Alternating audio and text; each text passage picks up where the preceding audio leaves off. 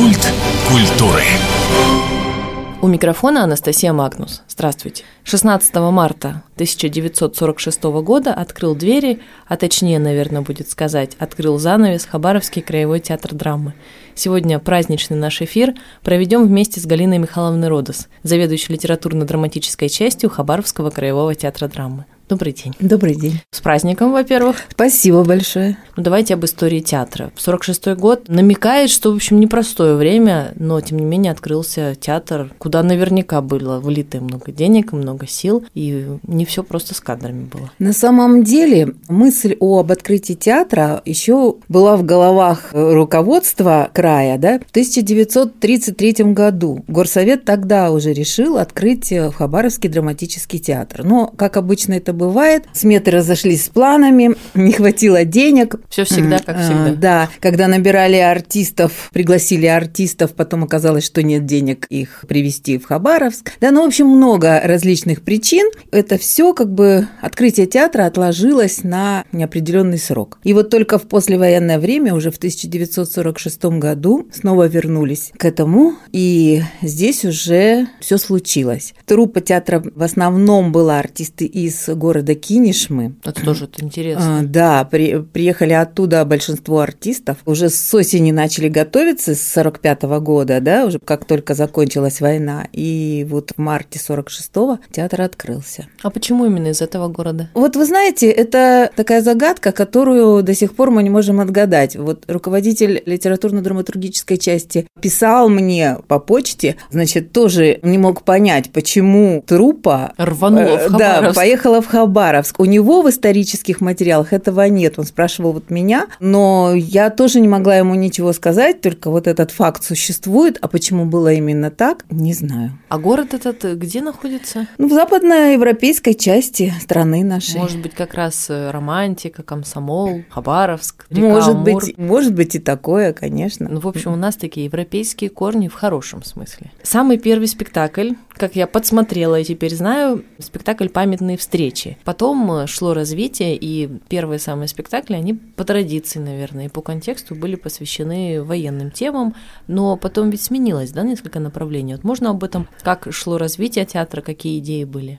Появилась классика, русская классика, в основном зарубежная классика. Очень много классического репертуара было в театре. Пьесы современных авторов на тот момент. Пьесы патриотические, как мы говорили, пьесы на заказ. Разные были патриотические ну, на заказ? Э, да, это одно и то же, в принципе, просто я как бы уточнила. Патриотические на заказ. То есть был определенный план, э, какие спектакли нужны. Нужны, да. Это культ просвет был. Да, да. Но это, наверное, неплохо. Конечно. если так подумать. Потому что сплошные эксперименты некоторых театров, я, кстати, про Хабаровск не говорю, приводят иногда к ощущению, что там просто раздрай, и, в общем, непонятно, что и смотреть, и качество страдает. А драматический театр был на высоте. И гастроли были ведь в Москву, да? Ну, это был самый такой лучший период, наверное, в истории театра, 60-е годы, середина 60-х, когда, ну, во-первых, это гастроли в Москве, конечно, на сцене малого театра. Это знаковое событие событие, и это единственные гастроли в Москве в истории вообще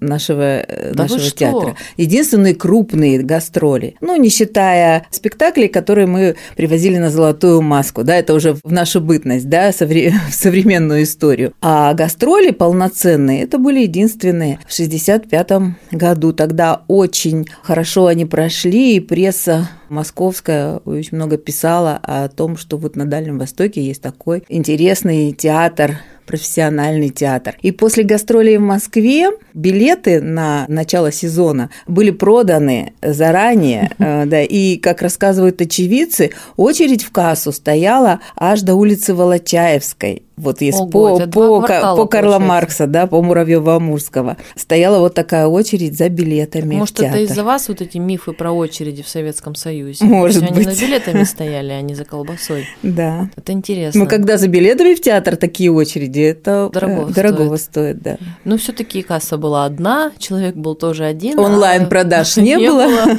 Все было по-другому. Было какое-то затишье. Ну, во-первых, 90-е. Насколько тяжело театр пережил? Ну, вы знаете, мне кажется, что театру повезло в 90-х, потому что художественным руководителем театра стал Мирослав Матвеевич Кацель. человек, который в этом театре работал с 60-х годов, да, который знал театр, все его тонкости. И, конечно, было сложно с репертуаром, но э, Мирослава Матвеевича была такая идея, что поскольку нет пьес хороших современных, да, а была в то время чернуха в основном, то был упор на классику. Опять-таки, на старую добрую классику ставились в большей степени классические произведения. Таким образом, вот театр выжил. Я часто встречаю Шекспира. Правда, какое-то особое имя для театра, или мне так попадается? Нет, я не могу сказать, что это особое имя, но действительно спектакли Шекспира, ну, э, это же автор э, великий, и многие режиссеры режиссеры пытаются все равно к нему как-то подойти снова и снова. Да, снова и снова, и уже с современными взглядами. Вот недавно у нас Шекспир только прошел в прошлом году, да, Ромео и Джульетта. Вечная тема. Вечная тема. Ну, правда, почему-то попадаю, думаю, ну неужели может быть какой-то отдельный такой виток истории связан именно с Шекспиром? Всегда был там какой-то фанат особый, который продвигал эту идею. Нет, просто имя Шекспира, оно ну, вечное, вечное, конечно. да. А были ли связи с китайскими, японскими, корейскими театрами? Все-таки, ну, с одной стороны, это наш, это классика, с другой стороны, мы на Дальнем Востоке. Мы все-таки должны или как-то так естественно обращаемся к тоже зарубежным, но вот с этой стороны. Ну, как-то у нас не получилось. Были попытки показать свое искусство в Китае, но работали над этим, но не получилось. Поэтому я думаю, что у нас еще может быть все впереди. Может быть, действительно такой виток, особенно в Китае. И я еще имела счастье попасть на интересный спектакль спектакль пару лет назад, который проводили в малом зале внизу студенты. Это был конкурсный спектакль, такой небольшой. И я вдруг подумала, как вот работает дорога поколений, как э, студенты, выпускники или, может быть, средних курсов играют ли они в спектаклях профессиональных, как они приходят после этого в театр. То есть вот как сейчас это происходит? Но студенты некоторых курсов выпускных, да, мы берем э, в, в труппу студентов, но такое бывает нечасто. А сейчас у нас, кстати, при театре курс э, Института культуры, который ведет э, руководитель курса Анжелика Мельничук, заслуженная артистка России. Вот, и педагог курса наш э, артист Сергей, Сергей Краснов. Ага, не угадала. Сергей Краснов, да. Это вот чисто наш курс уже, который мы для себя готовим. Они пока на первом курсе, но уже участвуют в некоторых спектаклях, в массовках. Вот. А вообще у нас на сцене малого зала по субботам студенты института показывают свои спектакли. У кого дипломные, у кого просто курсовые. Педагоги с ними работают, и вот каждую субботу это платно, то есть мы продаем билеты на эти спектакли, и Но у них уже определенная публика сложилась, которая приходит смотреть. Ну это вот интересно, правда, посмотреть все-таки не на большую сцену, а ну, такой камерной обстановке, там зал не с возвышениями, насколько, ну да, там, я помню. Там как таковой сцены нет там просто есть площадка. И там много интересных проектов было, не только со студентами, да, а скорее да. даже чаще с профессиональными актерами. Всегда интересно, как коллектив себя ощущает. Вот мне как-то говорили, что хороший театр и хорошие артисты это как в армии, еще может быть даже и более строго все. В трупе всегда есть и вольнодумцы, и те, кто придерживается определенной линии руководства театра. Мне кажется, что всегда хорошо, когда есть симбиоз. То есть, когда есть и то, и другое. Как Немирович Данченко говорил, что там обязательно должно быть два мнения хотя бы. Ну да.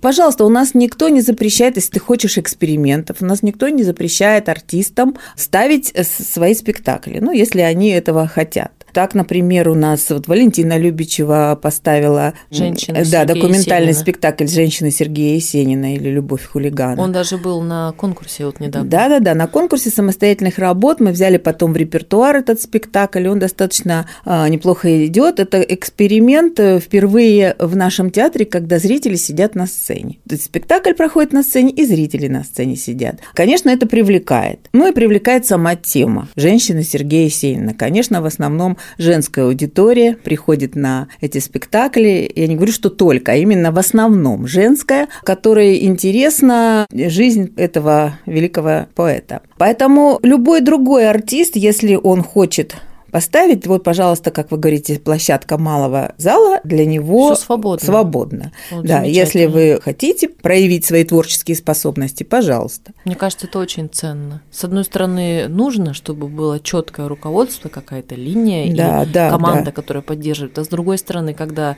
распирает от желания что-то создать, и тебе говорят нельзя, нельзя, это, конечно, угнетает. А вот когда можно, это вдохновляет. Да. Я еще вспомнила, не могу не сказать об этом, о нашей беседе двух-трех лет назад, когда приезжал из, Мос- Александр Калмыков. из Москвы. Да. Про Невельского ставил спектакль. И он рассказывал, как вода будет литься на сцену. Он так активно жестикулировал, что несколько раз задел по микрофону. И вот эти вот э, интересные и исторические проекты, они уже и классические, но в то же время они с какими-то современными экспериментальными штуками. То есть все есть. Но вы знаете, вот это тоже редкость, такие режиссеры, как Александр Калмыков, потому что он сам дальневосточник, он э, здесь жил в детстве, да, его отец был когда-то директором Хабаровской филармонии. Ему Дальневосток близок, и ему интересна его история, потому что не каждый режиссер соглашается на вот такие эксперименты на дальневосточную тему. Не всем это интересно, и найти такого режиссера, к сожалению, вот сложно. И нам повезло с Александром Дмитриевичем, что он согласился, и он действительно, он же изучал очень много материалов, он сидел в музее,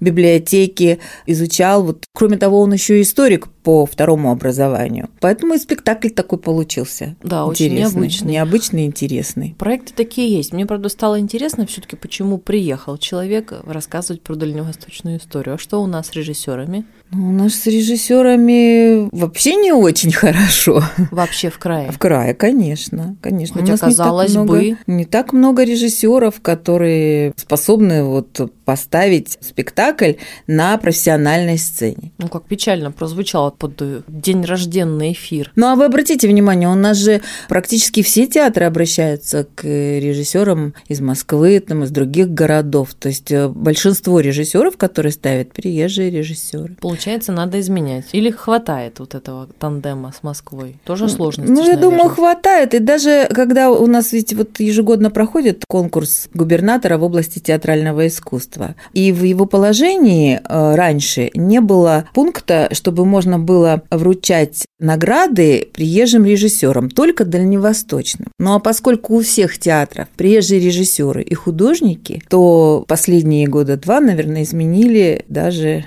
Положение. положение, да, о фестивале. Ну, Внесли вот все-таки, этот мне пункт. кажется, надо менять к лучшему, чтобы все-таки свои тоже были. Всегда здорово посмотреть, как там у других, что они принесут, какие у них взгляды, но очень ценно свою школу развивать. Рада, что мы сегодня не только о хорошем, о, об истории, но и вот о таких проблемах. Это как-то дает пищу для ума. В финале напомню такую фразу Гоголя. Театр – это такая кафедра, с которой можно много сказать миру добра.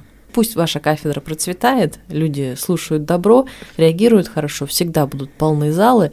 Сейчас это можно, вроде как, пусть так и остается. Нам очень не хватает вот этого добра и разговора близкого. Ну и театр, конечно, именно то место, где можно получить вот эту энергию и отдать энергию. Всем получается уйти довольными, наполненными. Спасибо вам. В гостях у нас была Галина Михайловна Родос, заведующая литературно-драматургической частью Хабаровского краевого театра драмы. Меня зовут Анастасия Магнус. Ждем в театре. До встречи в эфире.